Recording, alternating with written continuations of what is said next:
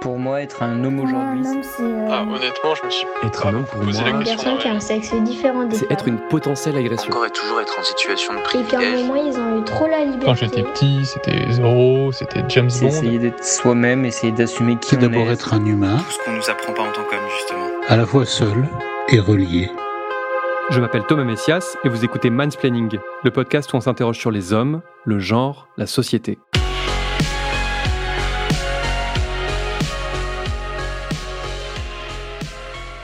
Il s'en est passé des choses depuis la fin 2023.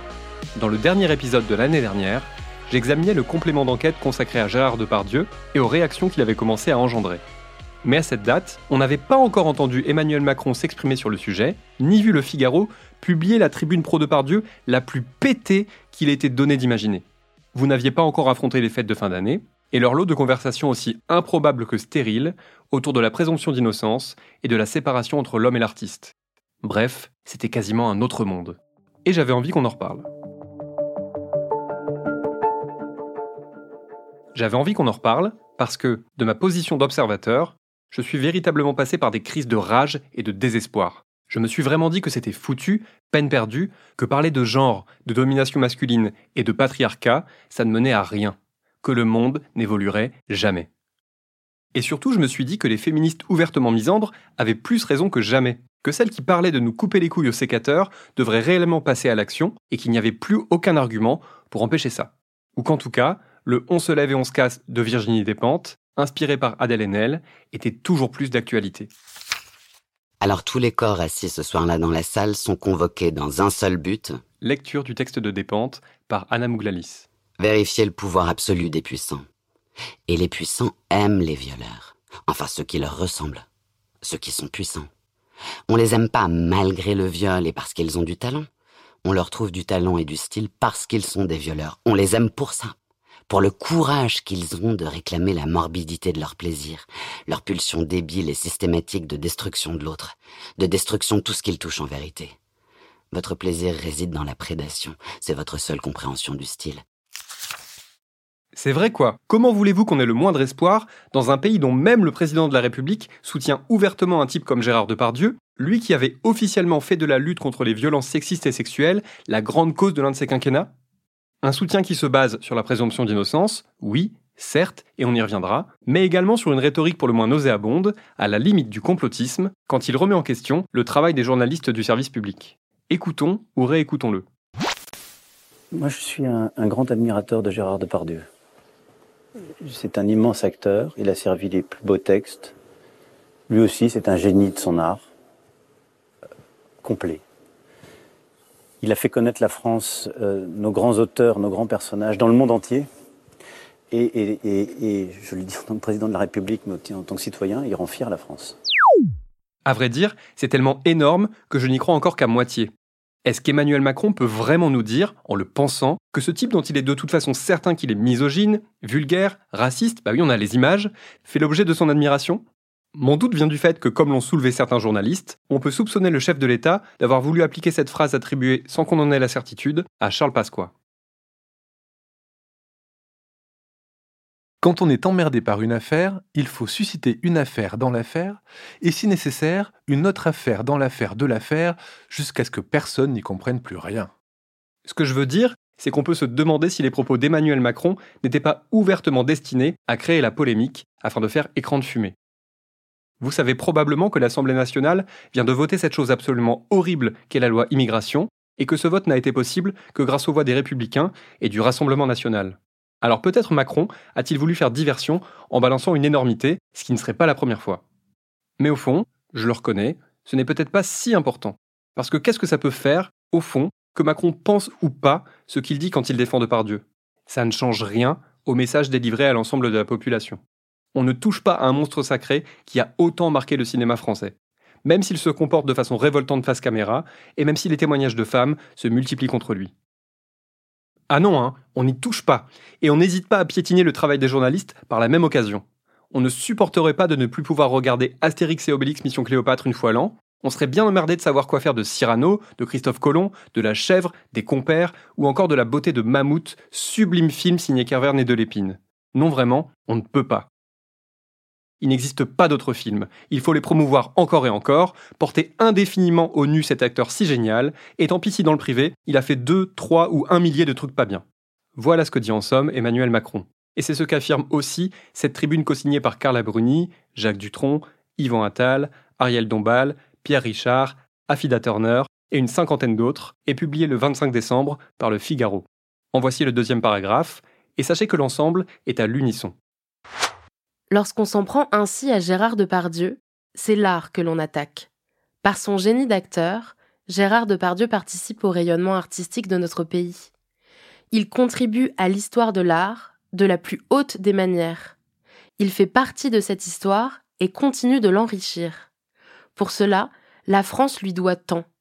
Le cinéma et le théâtre ne peuvent se passer de sa personnalité unique et hors norme. Se priver de cet immense acteur serait un drame, une défaite, la mort de l'art, la nôtre. Vous avez remarqué, il n'y a dans ce paragraphe aucun mot appartenant au champ lexical de la discrimination ou de la violence. Rien.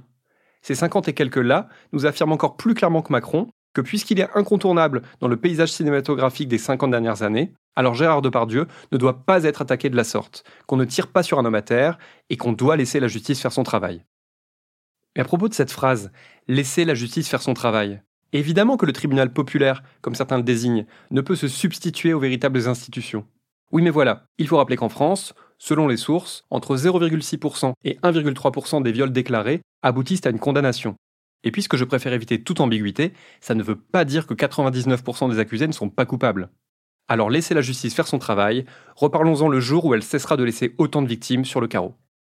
À propos de la présomption d'innocence, on peut aussi retenir l'argument de la comédienne belge Florence Mendez, connue pour avoir été virée par M6 car elle avait mis les mots Darmanin et violeur dans la même phrase. C'était cette fois sur BFM, dans une séquence d'anthologie au cours de laquelle, en compagnie de plusieurs personnalités féministes, elle a dynamité un par un les piteux arguments du rédacteur en chef de Valeurs Actuelles, également présent en plateau. Gérard Depardieu bénéficie de la présomption d'innocence. Il en bénéficie là où il doit en bénéficier, c'est-à-dire dans un tribunal. Moi, j'ai choisi de croire les victimes. Voilà. J'ai choisi de ne pas partir du principe qu'une victime ment, parce que en tant que femme, en tant que victime de viol, je sais ce que c'est de devoir euh, aller porter plainte et c'est un acte qui est extrêmement difficile. Et quand on parle de cette présomption d'innocence qui est bafouée, c'est absolument faux. Voilà, on choisit simplement de croire les victimes et la présomption d'innocence est une notion juridique qui doit être respectée. Ça, je suis complètement d'accord, je dirai jamais le contraire, mais dans un tribunal. J'aimerais aussi citer l'existence du crédit de véracité, également connu sous le nom de présomption de véracité, principe mis en avant par l'écrivaine Myriam Leroy sur les réseaux sociaux, et selon lequel la personne qui se déclare victime d'un viol ou d'une agression sexuelle est supposée dire la vérité jusqu'à preuve du contraire.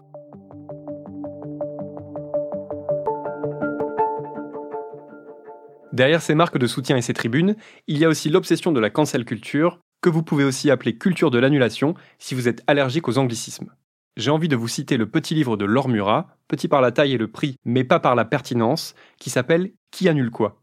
Ça parle de cette cancel culture à travers notamment des histoires de statuts qu'on déboulonne. Et à un moment donné, Laure Murat, qui est historienne et prof à UCLA, écrit ceci. Car qui annule qui ou quoi? Car du jour où le footballeur Colin Kaepernick s'est agenouillé en 2016 pendant l'hymne américain pour protester contre les violences policières envers les minorités, il n'a plus été admis à jouer dans aucune équipe de la National Football League, la NFL. Et que dire de ces femmes innombrables, violées, harcelées, ou qui ont été renvoyées pour avoir refusé une faveur sexuelle à leur employeur? Annulées, elles aussi, en silence, sans autre pouvoir que de dire, un jour, sur les réseaux sociaux, et en guise de dernier recours, moi aussi. Ma question est la suivante. Pour une poignée de régisseuses, de figurantes ou d'actrices qui ont osé s'élever contre Gérard Depardieu et témoigner de façon immédiate ou bien des années après de ce qu'il leur avait fait subir, combien ont préféré se taire à tout jamais pour ne pas perdre leur job ou pour éviter d'être traînées dans la boue? Combien n'ont pas eu la carrière qu'elles méritaient parce qu'un jour elles ont réussi à repousser les assauts et à sauver leur peau? On ne sait pas. C'est inquantifiable. Parce que justement, ce sont ces personnes qui ont été annulées. Leurs histoires, leurs traumatismes, leurs ambitions personnelles. L'acteur, lui, ne fera peut-être plus jamais de cinéma, mais à 75 ans et plus de 200 films, sa vie est faite. Il a bien profité, dans tous les sens du terme, il a vécu dans l'opulence, il a été acclamé partout où il passait, et il dispose d'un petit bas de laine lui permettant d'envisager sereinement ses vieux jours. Personne n'annulera jamais ça. C'est impossible à annuler.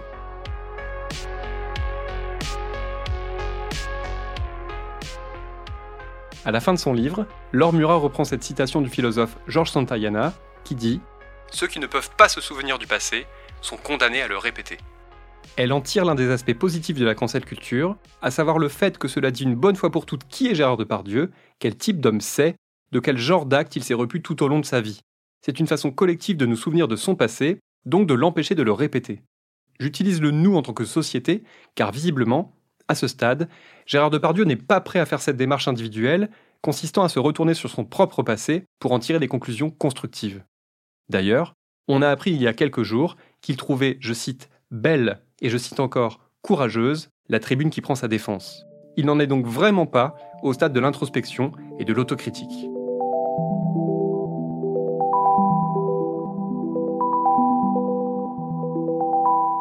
J'en reviens à ces tribunes des 56, qui sont désormais un peu moins que 56, étant donné que certains signataires ont fini par émettre des regrets.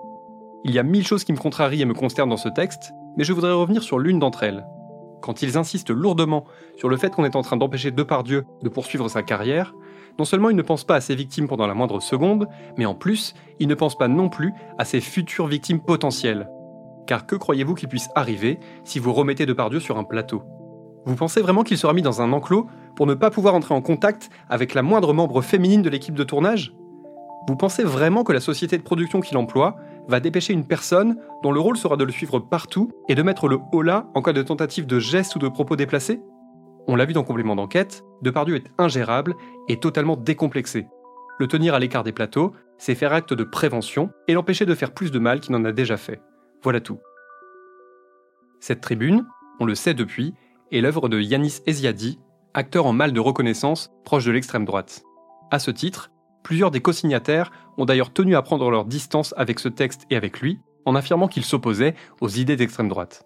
Cela concerne Carole Bouquet, Dominique Besnéard ou encore Yvan Attal, des gens de gauche qui se sont dit horrifiés par leur découverte tardive du profil de l'auteur de la tribune.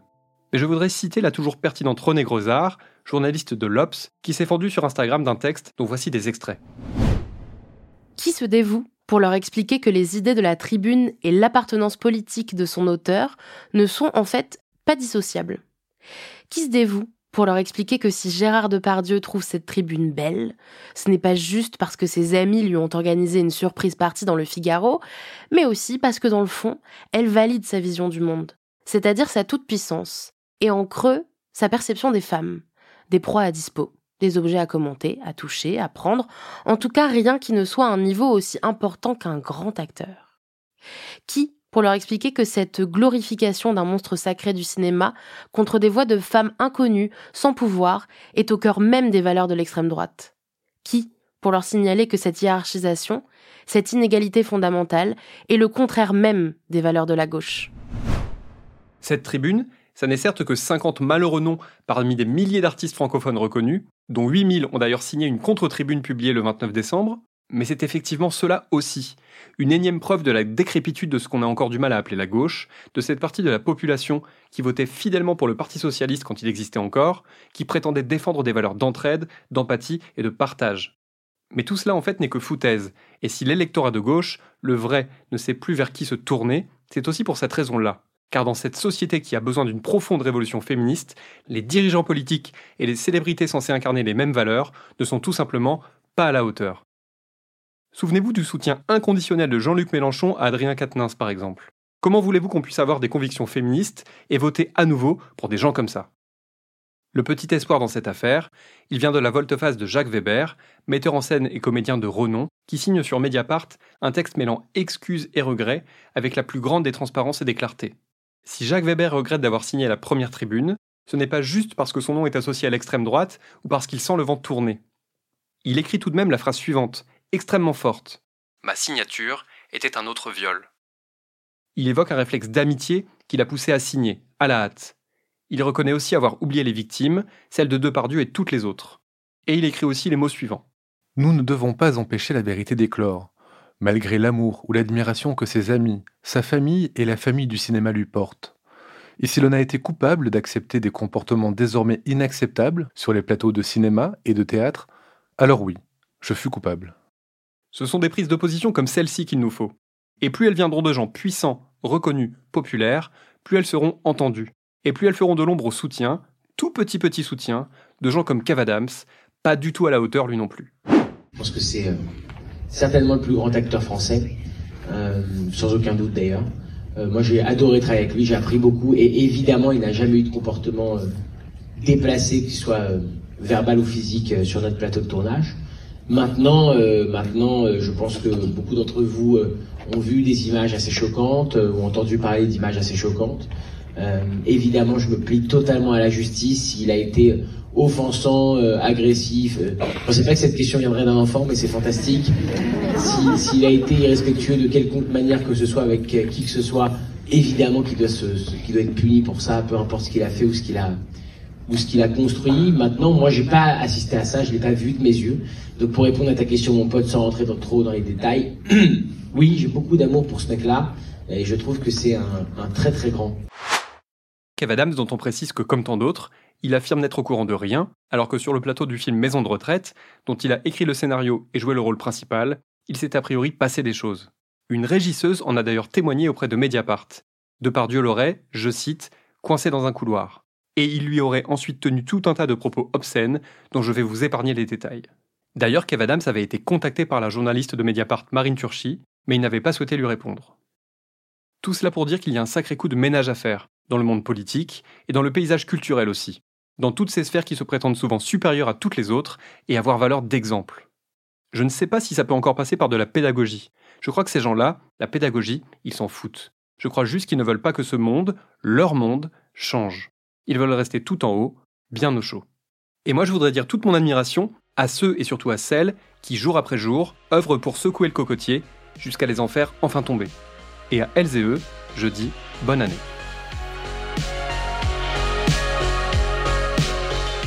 C'était Mansplaining. N'hésitez pas à vous abonner au podcast sur votre plateforme favorite, à mettre des cœurs et des étoiles, et à laisser des commentaires. Vous pouvez aussi écrire à mansplaining.sled.fr ou nous contacter via le compte Instagram Mansplaining Podcast. Mansplaining est un podcast de Thomas Messias, produit et réalisé par Sled Podcast.